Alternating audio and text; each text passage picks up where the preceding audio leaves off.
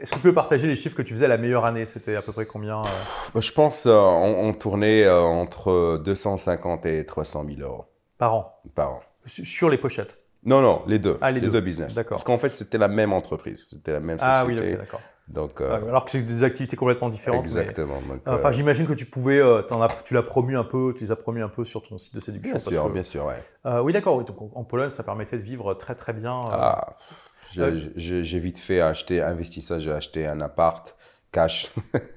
Euh, mais je voyageais beaucoup, hein, donc euh, je, kiffais la life, hein, parce que c'était un petit peu le slogan de sélection by Kamal, hein, donc il faut profiter, il faut vivre, il faut et donc euh, donc je faisais je faisais pas mal de voyages et ouais, c'était c'était la belle époque en fait. C'était en presque en autopilote entre 2014 jusqu'à 2017. Tu travaillais combien d'heures par semaine à peu près? Putain, je travaillais. Hmm. Alors, je me réveillais une heure d'email, c'était deux heures par jour maximum. Wow. Et j'avais les coachings dans en week-end. Donc, je travaillais avec les élèves qui venaient de la France, euh, surtout. Euh, et on bossait pratiquement. euh, c'était. Donc ils venaient pour se faire coacher, pour apprendre à, à séduire, enfin pour aller dans les Exactement. boîtes. Ça s'appelait. The Weekend Transformation Project. Donc, l'idée, c'est de, de, de faire venir un élève, de, de le relooker, voilà, les cheveux, les habits, et d'aller dans le business club, le fameux business club. Et en fait, j'ai introduit l'élève à mon cercle social.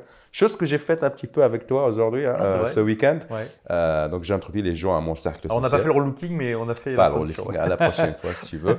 Et voilà, on sort faire la fête, euh, on va à des restaurants classe et on, on profite de la vie. hein.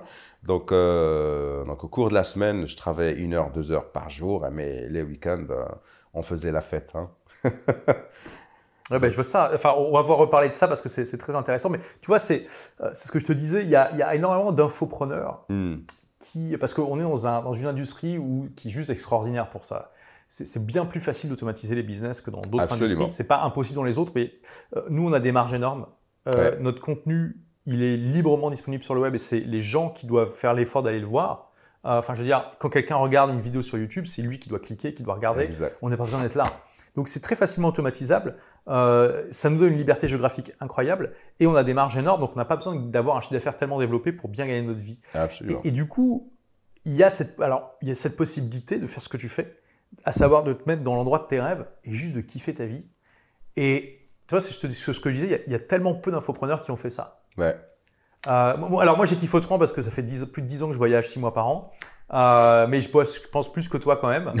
Euh, mais là, toi, tu es vraiment un peu la, la- la- le modèle de, ce- de, ce- de cette vie, tu vois, de OK, j'automatise à 100% mon Ouais. business, ou on va dire à 95%, et je profite de la vie en kiffant Ouais, l'endroit. c'est- ce que j'ai fait. Et Qu'est-ce qui qu'est-ce qui t'a fait choisir cette philosophie qui est tentante pour beaucoup d'infopreneurs, Hmm. mais que beaucoup ne choisissent pas parce qu'ils vont préférer quand même développer leur business hmm. Hmm, Ça, c'est un peu. On va, on va rentrer dans la philo là. Euh, Ou dans ton ressenti, hein, tout simplement. Euh, tu sais, donc, moi, j'ai jamais eu cette volonté de, faire, de se faire tellement d'argent parce que je pense que je n'ai pas vraiment besoin. Euh, parce, je sais pas, c'est, hmm, comment dire, c'est, euh, j'étais satisfait, tu vois, donc je me dis, bon, l'argent est là, c'est une question de marge, comme tu as dit, hein, donc, euh, on est à 90-95% de marge, tu vois. Quand on Donc, fait pas de pub. Ex- Exactement, exactement. Et moi, je te dis, à à l'époque, je faisais pas du tout de la pub. hein. Donc, c'était SEO. Organique, SEO, à 100%. À 100%. Ouais, comme moi, je me Donc suis mis à la pub genre en 2016 ou 2017, comme ça. Exactement. Donc, euh, il n'y avait pas de. euh, C'était tellement facile, quoi. Et euh, j'étais.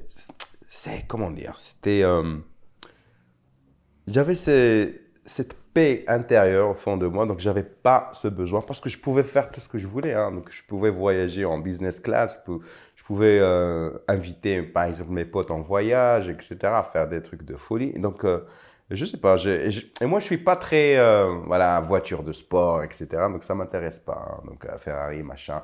C'est bien, c'est cool d'acheter une Ferrari ou bien une Lamborghini, mais c'est pas, pas une finalité pour moi, tu vois, parce que je sais, je me connais, je vais me lasser après une semaine. Je veux dire, bon, quoi, ce truc-là, et après, il faut le garer, machin, etc. tu vois ce que je veux dire? On est, on est vraiment semblable là-dessus. Moi, depuis Donc, que je suis euh, parti à Londres en 2015, j'ai pas de voiture et on en parlait. euh, Quel Ouais, plaisir de ne pas avoir à garer sa caisse. hein. Ouais, j'ai pas de voiture euh, depuis toujours, hein, donc euh, T'as ton permis ou pas? Ouais, j'ai, j'ai permis, en fait, je l'ai, je l'ai eu à 17 ans, en fait, mais... Ouais, parfois, je loue un truc pour aller, euh, voilà, voyager. Ça, ça fait plaisir. Exactement. Mais, euh, mais j'ai jamais eu ce besoin de, voilà, il faut acheter une villa, ou je sais pas où, à Miami, euh, etc. Donc, euh, et je pense que c'est, je sais pas, c'est cette paix intérieure, tu vois. Donc, j'étais fier de ce que je... Parce que quand même, il fallait le parcours que j'ai fait. Donc, quand je, je regarde ça, je me dis, bah, quand même, on a fait un bon chemin et, et c'est cool, hein. Merci d'avoir écouté ce podcast. Si vous l'avez aimé, est-ce que je peux vous demander une petite faveur? Laissez un commentaire sur iTunes pour dire ce que vous appréciez dans le podcast, tout simplement. Ça aidera d'autres rebelles intelligents comme vous à trouver le podcast et puis à être inspirés tous les jours ou presque par lui. Merci et à très vite pour de nouvelles aventures.